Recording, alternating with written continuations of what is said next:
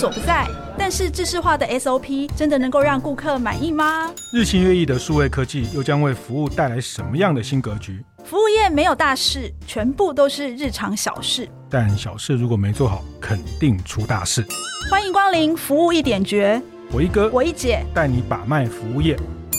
上菜喽！众朋友，大家好，欢迎收听由闯天下和大店长陈慧共同制播的《服务一点绝》节目。我是天下杂志副总主笔王一之，我是大店长读书会创办人游子嫣。哎，虽然呢、啊，我们之前常常在讨论这个鬼打墙的题目，哈，是缺工，对 这个题目缺工，大缺工，对，服务业就是每天都在缺工，嗯、然后我们一直在讲讲说，哎，我们缺工已经讲好几次啦，可是呢，哦、在我们那个呃服务一点绝赖群主哈，还是三不五时就有人提出来说。哎呀，我们都缺到不知道能不能这个、嗯、呃餐厅能不能继续开下去了。对，对，很多餐厅现在就是开六成、开七成哈，是饭店也是房间没有全开。但是接下来的暑假，呃，这个这个需求又更更多了哈，所以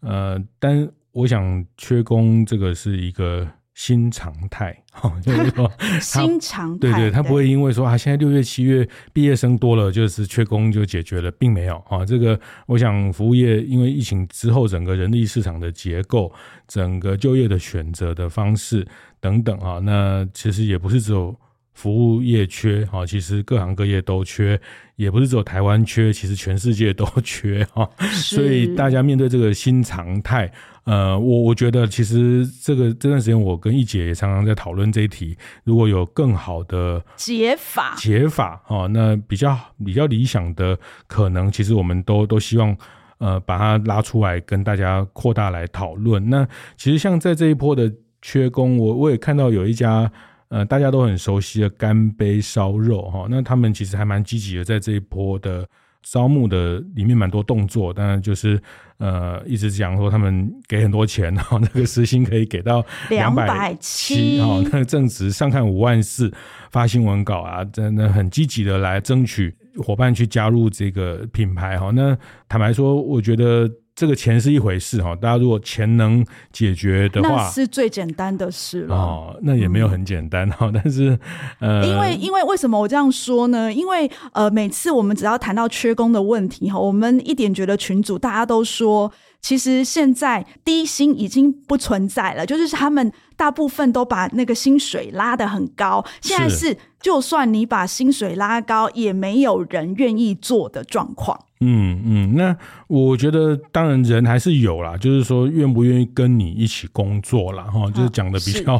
更白话是这样讲。那那别的公司、别的店都还在开，那我觉得现在的挑战就是给了不少的钱，然后怎么吸引更多人愿意跟你一起工作。那我我觉得带人要带心，啊，这个大家都知道。那带心。要带钱 哦，那呃话讲回来，带钱也要带心。那那这一集我我觉得，因为我常看到一直在服务一点觉的文章，常常提到干杯。那我后来仔细看这家公司，它也不是只有给钱多，它其实在很多理念上的沟通，包括这董事长他其实是个。日本来台湾念书的留学生，留学生小留学生、嗯、是是，那他把烧肉的这个生意在台湾做了之后，那我觉得他很难得哦，因为有一我在一个服务一点觉的文章看到他写了超过一百封的信给员工，是没错，他写信这件事情，连他自己都觉得不可思议，他没有想到说他自己就是写了三个月的信哈，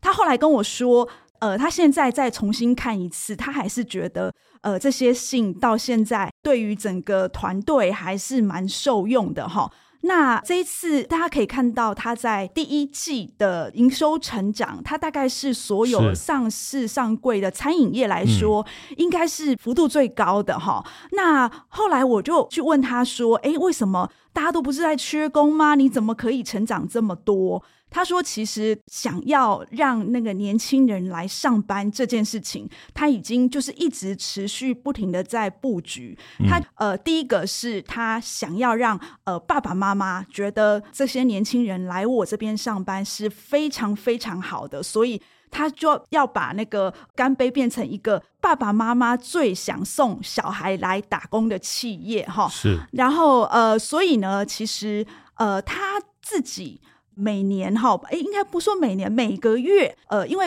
常常会有那个新人来干杯上班嘛，嗯、然后他这个新人训练呢，通常我们不是都交给 HR 去人资去负责做训练就好吗？但是呢，哎，我觉得这个干杯的这个受举赏呢，它非常的特别。每一个月的新生训练呢，他一定自己来。然后呢，因为现在比较难，就是说把大家集合在一起，就是分店太多了。他现在都用那种线上的方式哦，教大家服务要怎么做。嗯，那我觉得很有意思，是说，因为他是从现场出身的，所以他特别在意这件事情。是。那那时候为什么写这么一百多封信呢？写给店长的信，写给店长的信，嗯，再请店长念给他店里面的伙伴。听，因为就是随着店数的扩张，哈、嗯，他其实已经没有办法自己在第一线，然后去带领这些第一线的员工，所以他要把这样的职权呢交给每一个店长，他就一直左思右想，就是说，而他怎么样才能够建立这个。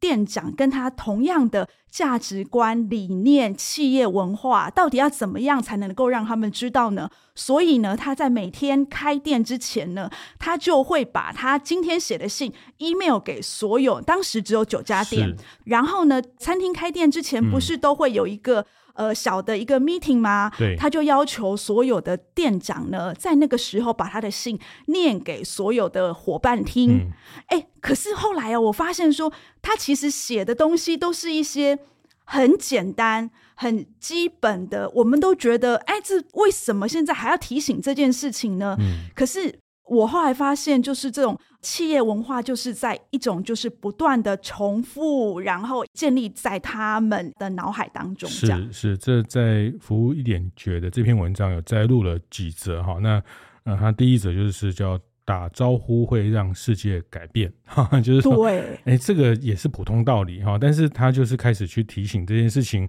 打招呼，然后员工怎么面对到客人，然后打招呼的人被打招呼的人会得到一个这样的一种人跟人接触的感动啊。那呃，他大概就是谈这样的内容。那像有一篇在谈说，学习不是目的啊，学习是一种生活的方式，生活的习惯是一种抱着感动服务的信念去学习。然后，比如有一篇也谈到，在忙碌的时候，更要对客人慎重以对，好，那其实这个就是把每天每天这些细节的事情，在刚一姐谈到，她在一九九九年在创业的开始就开始去写这些东西。那后续就是随着这个企业逐渐成熟，他也做了一些调整修改。但是这个慢慢慢慢就变成，呃，甚至很多都是他员工手册里面的很重要的创办人的这些短文。是我后来有看到他们的员工手册，嗯、他们员工手册叫做《干杯哲学》，它的 title 就叫《干杯哲学》。哦。是，然后我翻开里面，发现哎，第一个还是打招呼，哎，嗯嗯。后来我就问他们说，嗯、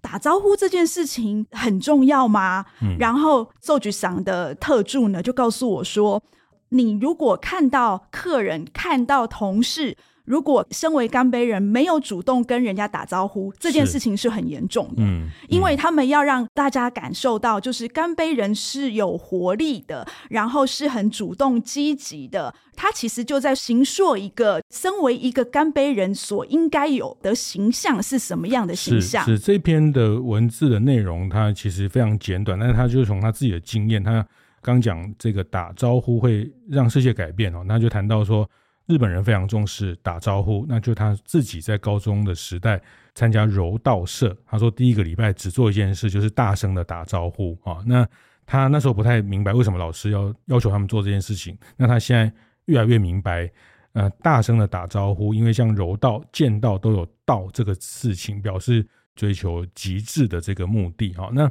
他从自己的经验回头去谈到他创业的想法哈，那把这些东西。用一封信一封信的方式写了一百多封哈，那我其实我看到这个东西蛮有感的哈，就是有感的是、嗯、呃不是内容有感，而是对烧肉有感哦，就是说这个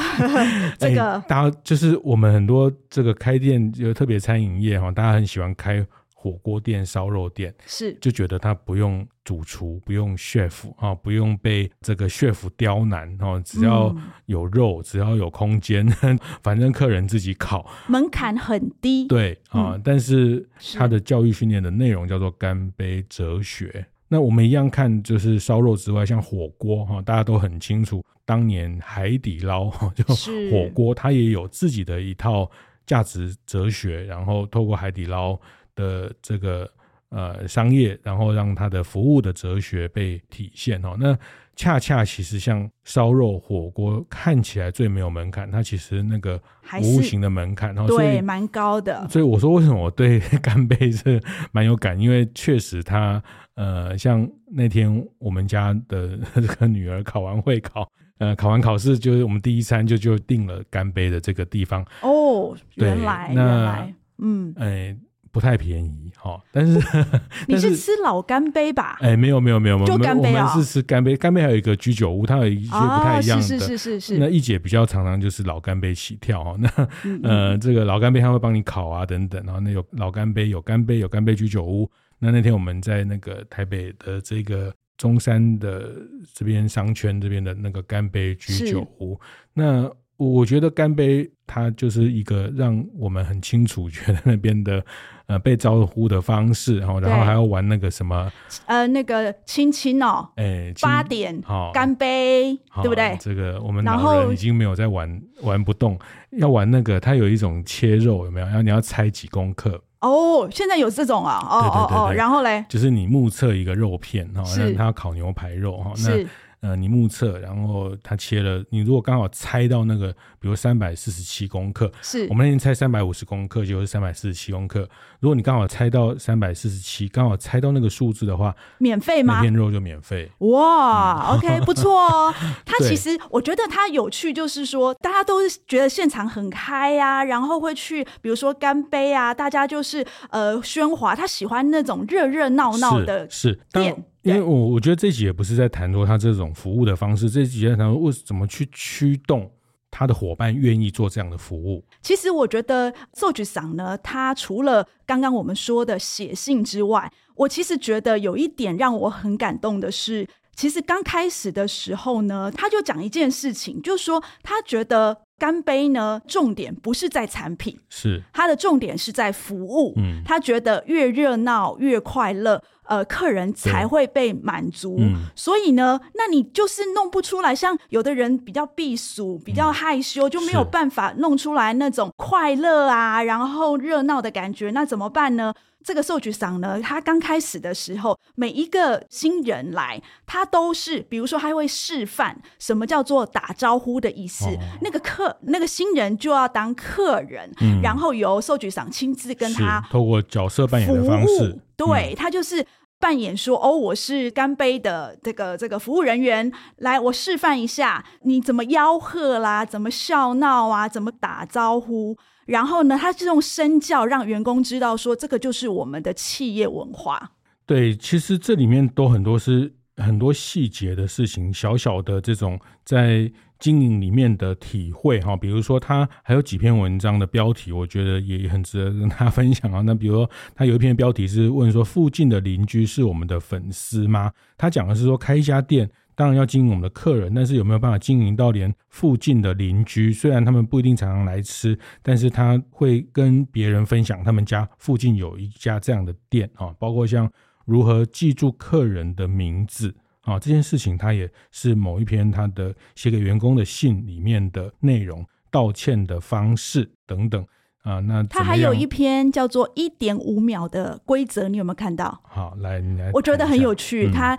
其实我是最喜欢这一篇的，就是他说哦，那个外场人员跟客人接触的时候呢，动作可以分成五个部分。嗯，第一个部分是跟客人说不好意思，这一点呢是为了让客人知道，因为客人正聊得开心嘛，你要让他知道说我来了。第二呢，说明自己现在的动作，比如说、嗯、来为你送上牛五花。哦好，第三呢就是实际执行这个动作。嗯、第四呢就是说谢谢，请慢用。嗯，第五呢就离开。是，那他特别特别说，就是第四跟第五的动作之间呢，你要相隔一点五秒。哦，那我就在那边百思不得其解。说完，请慢用，到离开前要顿跌一下。就是谢谢，请慢用。然后你不能转身就跑，是你要停一下下。嗯，然后我就一直不懂，说为什么要停一点五秒。后来寿局长就跟我讲说：“哎呀，你不懂啦，就是因为在现场，其实所有的服务人员都冲来冲去，冲来冲去的。”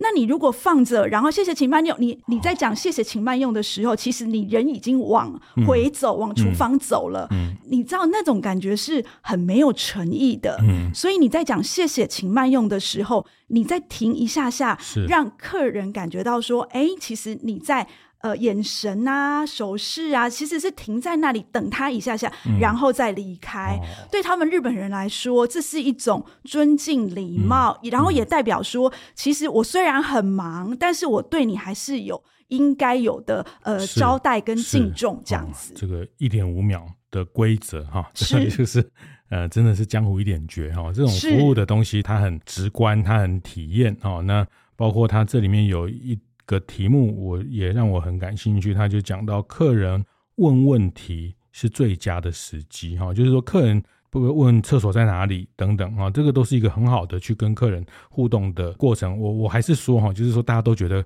卖烧肉这个没有什么门槛，卖火锅反正火锅料你自己加一加，但是恰恰不是哈，就台湾这么多人在卖烧肉，那干杯可以做出一个这样的，甚至后来上市柜，那甚至包括。刚刚一姐谈到，在今年上半年的整个业绩的表现，那当然来自于他的人力的充沛哈。那这后面的服务的文化，就是靠他创办人这样一封信、一封信、一封信的去建立、去传递哈。那呃，我觉得这个就是一个团队在建立共识的过程啊。那我觉得干杯这个方法，呃，是其中一个很值得跟大家分享的一个方法。是。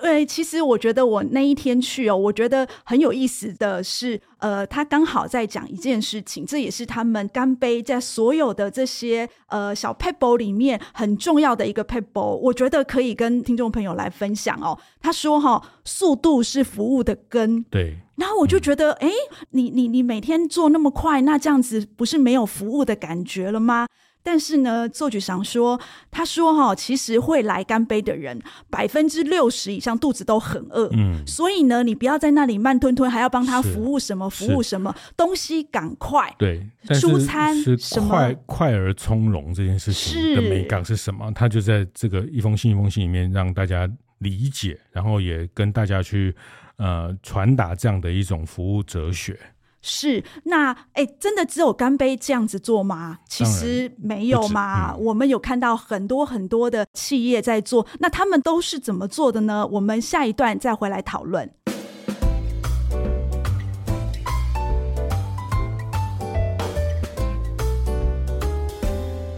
迎回到服务一点觉的现场哦。刚刚上半段我们特别提到干杯集团，他用这个写信。CEO 用写信的方式，然后来建立这个企业的文化跟价值观。哈，其实不止他哈，其实我们采访很多很多企业里面，其实都有类似，但是是一种他们独特建立企业价值文化的一种方法。对，那像我们在高雄的精英行馆。哎，这是子燕的好朋友啦，那 邵永天邵总啊，那他也写的一手好字，那他也很喜欢这样写信给员工哦，那甚至呃，他是用他的钢笔字，他一一笔一笔写哈，然后还把它收录成一本很厚很厚的这个书名叫家书。嗯，我本来以为是写给他的儿子跟女儿的，你知道吗？刚开始不认识他的时候，没想到打开以后，他是写给员工的。嗯。那这个家书也也是他把他的创业的理念，那比如说在疫情的时候没有客人的时候的这个过程，然后用一个创办人的口吻，用一个文字的方式沟通哈。那一封一封一封写写到后来，他也成为一个习惯，然后呃，成为他跟员工在沟通一些价值的事情一个很关键的东西啊。当然。很多人会说啊，这个时代谁还在那边跟你写信啊？用手 用笔写信啊？对啊，就什么事赖一赖啊？不然就是拍一段影音呐、啊。但是呃，像我们，我想一姐也同意，好像我们还是一个呃比较老老人的事态，老派 没有老灵魂，这个跟老灵魂没有关系。我觉得文字哈，文字它其实代表了某一种仪式或是重量。我也觉得是、嗯、是哈，就是很多事情白纸黑字写下去之后，它也是一种承诺，也是一种你对自己的。看待或是期许哈，你你你知道吗？其实我到现在哈，嗯、我还记得我在国小毕业的时候，哦、我爸爸他那一天，因为他有事没有办法来参加我的毕业典礼，他那时候就亲笔写了一封信给我。哦嗯、那后来呢，我觉得我很珍惜那封信，我就把它带着。到后来，我甚至来台北念书的时候。有时候都会还会把它拿出来看，你就知道这个亲笔写信在现在你看起来就会觉得哇，真的是弥足珍贵哈。是是，我们把妹也是会写信哈，然后我们这个当兵的时候，然后要等的这个，哎，今天有没有我的信哈？然后这个文字这件事情，怎么讲到这 那边去啊？我要讲的是说，文字这件事情，我觉得大家都同意，那是个慎重，然后。当然了，你要你要写出比较完整的一段文字的内容，需要常常练习啊。那我觉得像干杯的老板，他从自己的经验出发，把自己的我觉得或长或短啊，其实每天每天写一些文字的内容，呃，或是每隔一段时间，每个月的月会或是周会，有一个文字的表达给员工。其实我觉得人们收到文字，就像刚一直讲的，我们收到文字，如果特别它是在纸张上面，其实。就你很清楚，这是对方用一个慎重的态度在跟你谈一个想法，是啊。那我觉得大家也不要在这个时代不要忘了文字的力量，或是。呃，坦白说，它成本不高哈，但是你需要常常练习 才会写的比较通顺啊。但是我觉得，呃，对于我们的听众或是大家都在做经营，其实每个人自己都有很多自己的体会，我们把这个体会留下来，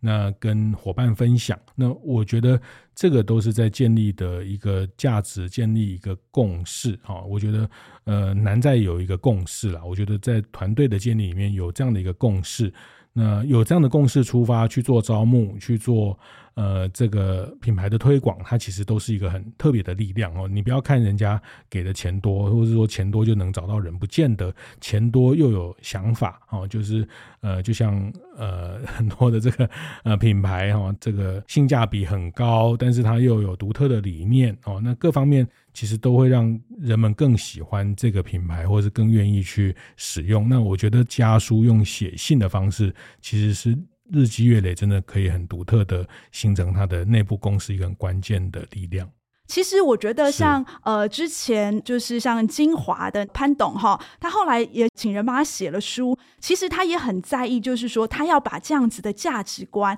要让他每一个里面的干部啦、员工都能够了解他真正想的是什么。因为有时候口语传达可能真的就是讲了，比如说我跟子燕讲，子燕跟下一个讲，可能中间就会有一点点落差。但是这样子的书面的沟通。他可以去体会，然后可以常常拿出来看，我觉得挺好的。但除了书面沟通之外呢，其实还有一种就是，呃，我们可以看到也有人在做，比如说，哎，像我知道那个王品的十二锅，嗯，他就是告诉你说，哎，我们卖的这些，呃，放到你的火锅里面的蔬菜都是很新鲜的喽。那你怎么让员工代替这个品牌跟客人传达这样新鲜的概念呢？他呢就定期把员工呢带到那个产地做一个巡礼哈，嗯、让他的员工知道说，哎，我们的呃蔬菜食材，都是从这边过来的，取得非常不容易，好，所以大家要、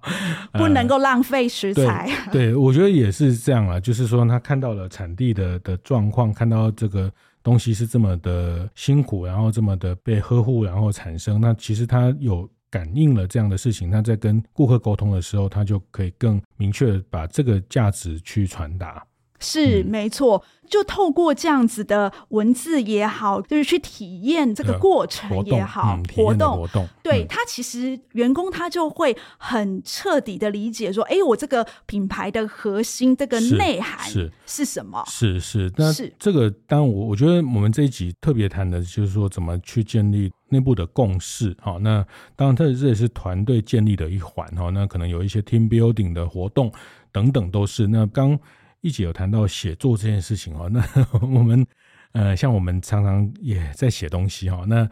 呃，确实最近比较少写哈，哎，写东西也 没那么容易哈，因为写着写着，你确实有时候会会不知道有什么东西可以写。但是我觉得，呃，当我们常常在写东西的时候，其实我们会特别把触角打开，会想说，哎，我们接下来。因为可能我下个月还要再写一篇给员工，所以我会特别留意我最近看到什么，周遭发生的什么事，看到了一篇什么好的文章，它启发了我什么事情，然后自己先启动一个自我的对话。因为你在写作之前就会有一个自我对话的过程。那我觉得这个都是在对经营者来说，呃，有时候我们真的是忙于日常的这些。呃，很多的事情，每天都在开会啊，干嘛的？对，对，那写字的过程是一个跟自己对话，那也是一个比较安静的过程啊。那我觉得也顺便把自己的思维做一些梳理的过程呢，呃，是个好习惯哈。那我我觉得是这样啦，就是说你你做了这件事情，你的伙伴就会知道老板重视的是什么。那老板持续的去跟他沟通这件事情呢，形成了文化，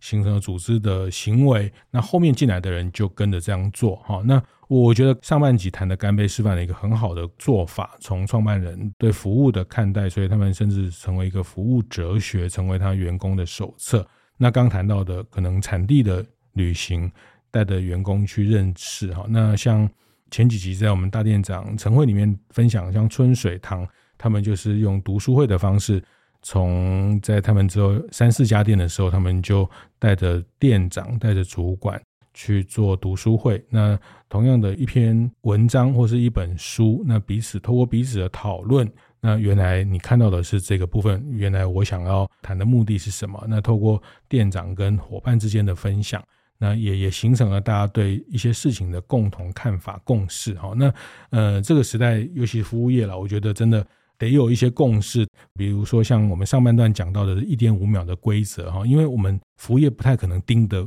员工做每一个动作，所以在很多我们没有办法盯着他的时候，他能自发的，他能去做出符合我们品牌的文化、符合我们品牌调性、符合我们品牌的主张的这些东西的时候，他确实是需要透过这样的一个共识。那我我还蛮推荐写信哦，我觉得写信真的不难哦，就是有个纸有个笔，或是有个电脑，呃，这个就可以去写哈。那读书会也是一个也蛮好的方式，最近热门的书，那也不一定要把它整本看完，可能就把其中一两篇比较有趣的引导大家做一个讨论哈。那读书会或者是小到一篇管理的文章的共同的分享，那这个共识建立的过程，它如果能被记录下来，被留存下来。形成组织的一个很特别的文化，那我觉得这个在不管之后在招募或是在新人的培训，那缺工的问题常常也是一体两面，然后就是说找不到人，某种程度它其实反映的也是你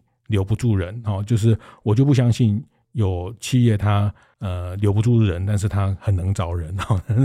哦，这个很难，对，这个很难，那其实这样也没有意义，就是你一直找进来的人一直不见，然后一直不见，对，那那其实那个教育训练都是。都是浪费哦。那呃，如果看待缺工这个事情一体两面，它其实另外一部分也是留人的问题，也是一个共识。那当然，一个团队、一个组织，它越有共识、越有共同的看待的时候，其实它必然是更稳定的。那个力量其实蛮强大的，是因为呃，我我真的就活生生看着一个品牌就这样被救了回来，嗯，就是台湾 Friday 的那个。哦董事总经理哈，他本来在别的品牌，然后呃，新的投资者呢把他挖回来，因为他本来就是流着红白血的 Friday 的基因，他把他挖回来，然后呢，我真的就看到他，他也是每周。给所有的分店呢，呃，一张他的想法，就是里面可能他告诉你说，呃，什么样一个服务很好的状况是什么样子的，意思就是说，哎，我们如果每个人都可以跟他看齐的话，我们的服务，我们的客人就会回来，甚至他有时候跟他分享说，我现在正在看什么样的管理的文章。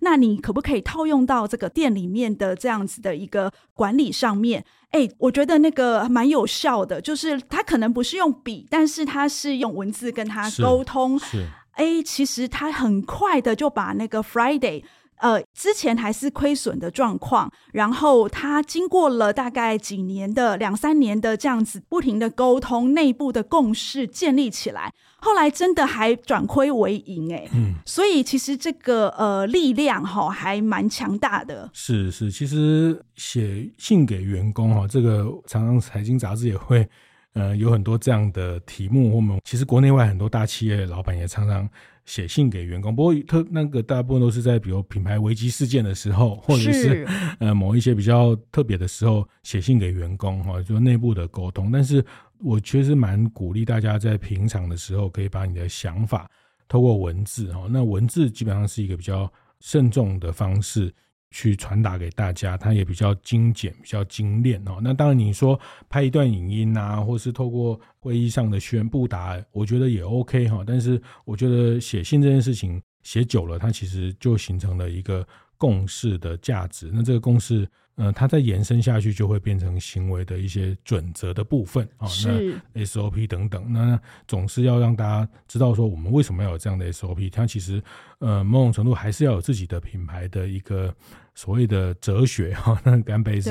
呃，当然哲学这两个字有点重哈，但是就是干杯也是这样看待，他自己有一个自己的。品牌哲学是因为他自己就是那个寿菊桑，他自己本身是哲学系毕业的，哦，所以他很看重哲学这两个字。那我们最近其实也在讲雇主品牌哈，对对，对对对。所以我一直想说，哎，对，其实它是一个呃雇主品牌呢。我们如果这样子来解释它，它其实是一种经营人才跟企业之间你的互动的一个过程。嗯、是，是，所以你要怎么样变成一个好的雇主品牌？它其实是。基于有效的这种品牌的内化，嗯，就是说他在每一个工作身份的体验当中呢，他都会以说，呃，我任职为这一家公司，他都会感到非常的骄傲、光荣，然后他就会愿意维护这个品牌的名誉，变成品牌的宣传大使。所以他在创作的时候，就我所谓创作，就是说他在跟客人互动的时候，他就不会落差太远，他会秉着他的品牌这个准则来跟客人互动。这个也是我们为什么今天要花这么一集的时间来跟大家讨论这个用文字来用写信建立这样子的品牌文化。是。那我我想一点一滴啦，这个就是他有身教哦，有言教，也有这个行为哈。就我们讲讲讲，然后我们又又有这样的内容哈。那这个都是呃，就像教育自己家小孩，或者是说呃，这个都是一个养成的过程，都是一个一个熏陶的过程啊。文化就是这样嘛，就是品牌就是之所以叫品牌，它一定有它自己的文化。好，那文化怎么来？文化当然是透过教育、透过训练、透过这个过程去去形成这个文化。好，那它才能真正的是变成有一个品牌的精神的内涵。是，所以我们又提供了一个缺工的解方之一哦，就是想办法去建立这个你自己的品牌文化，透过文字，然后来传递你的价值观，提供给所有服务业参考。服务一点绝是在每个月的第一个跟第三个星期四早上八点准时播出。我们会讨论与服务业相关的各种议题，分享精彩案例。这次呢，我们还希望你用三分钟的时间帮我们填写问卷。除了我跟子燕想要更认识大家之外呢，更重要的是，我们希望透过大家的回馈，才能把节目越做越好。问卷连接就在资讯栏，大家现在就可以开始去点击填写哦。我是王一之，我是游子燕，服务一点绝，我们下次见。